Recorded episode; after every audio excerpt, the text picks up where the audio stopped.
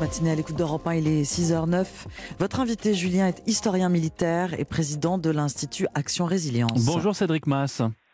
Bonjour. Merci beaucoup euh, d'être en ligne avec nous ce matin. Trois mois après le début de la guerre en Ukraine, l'armée russe euh, concentre euh, depuis quelques jours l'essentiel de ses forces dans le Donbass et particulièrement autour de la ville de Severodonetsk. En quoi est-elle stratégique, Cédric Mass alors, cette ville est de moins en moins stratégique. Elle est surtout importante pour les Russes car c'est une des dernières villes avec les Lysychansk qui est encore dans euh, l'oblast séparatiste, c'est-à-dire l'une des deux républiques séparatistes. Or, la Russie s'est engagée à libérer ces deux républiques, dont celle de Luhansk, et il reste ce dernier bout de terrain symbolique qui est encore euh, rattaché administrativement euh, à la république séparatiste de Luhansk et qui résiste parce qu'il est encore défendu avec acharnement par les, les forces ukrainiennes. Particulièrement symbolique euh, aux yeux de Kiev, puisque je crois qu'en 2014, la ville avait été reprise déjà par les Ukrainiens aux séparatistes pro-russes. Exactement, comme Mariupol d'ailleurs, c'est-à-dire c'était des villes qui avaient faisaient partie des républiques séparatistes et qui avaient été reconquises par euh, les forces ukrainiennes, dont une grande partie de bataillons de volontaires d'ailleurs, qui ont été ensuite intégrés euh, ou dispersés selon euh, selon la sélection faite par l'armée ukrainienne.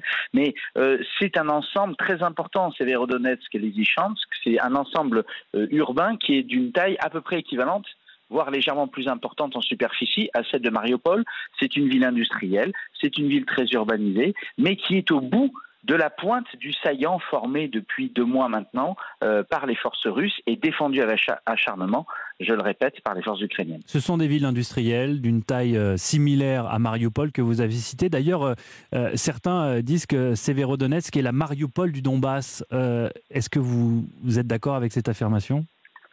Alors, il y a des similitudes que nous venons de rappeler, mais aussi des différences très importantes. Severodonetsk et les Lysychansk ne sont pas encore à ce jour encerclés. Les routes qui, les, qui permettent, euh, qui permettent aux Ukrainiens d'amener du ravitaillement et euh, d'effectuer des renforts éventuels, euh, ces routes sont sous le feu des forces russes, sont à portée des opérations des forces spéciales et des possibilités d'infiltration euh, des Russes, mais ne sont pas encore euh, coupées.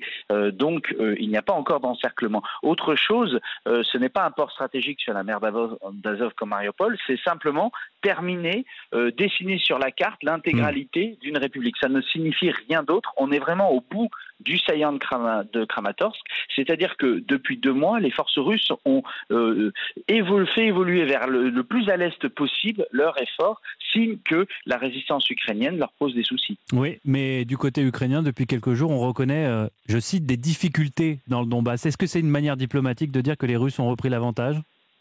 Alors, les Russes n'ont pas repris l'avantage, ils ont toujours conservé l'initiative, ce qui est un élément très important d'avantage sur le terrain, surtout si vous y associez la supériorité euh, aérienne que, dont disposent euh, les Russes malgré les missiles antiaériens livrés aux Ukrainiens. Donc ces deux facteurs font que depuis le début, ce sont les Russes qui choisissent les endroits où ils produisent leur effort et nécessairement en mettant le meilleur de leurs forces, c'est-à-dire des unités euh, de troupes aéroportées euh, renforcées par les mercenaires de la compagnie Wagner qui sont en nombre dans la zone et renforcées par les supplétifs tchétchènes de Kadyrov, hmm. et eh bien nécessairement ils arrivent à produire un effet. Mais on parle de progression de quelques dizaines de, de quelques kilomètres, voire une dizaine de kilomètres au maximum. En revanche, il est vrai que le discours ukrainien de reconnaître ses pertes et les difficultés est un petit peu nouveau. Et c'est aussi la résonance au fait que les troupes sur le terrain, les troupes ukrainiennes qui défendent Severodonetsk, se plaignent de ne pas avoir été relevées, de ne pas recevoir de renfort et craignent de finir comme les hommes de la garnison de Mariupol, hmm. humiliés, fouillés en public et prisonniers.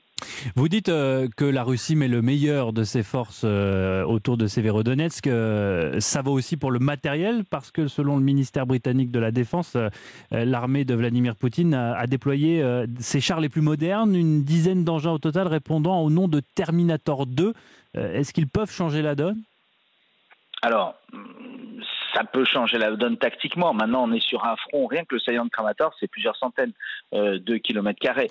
Donc, ce n'est pas une dizaine d'engins qui ne sont pas des chars exactement, ce sont des, des de soutien de hmm. de soutien des tanks, justement.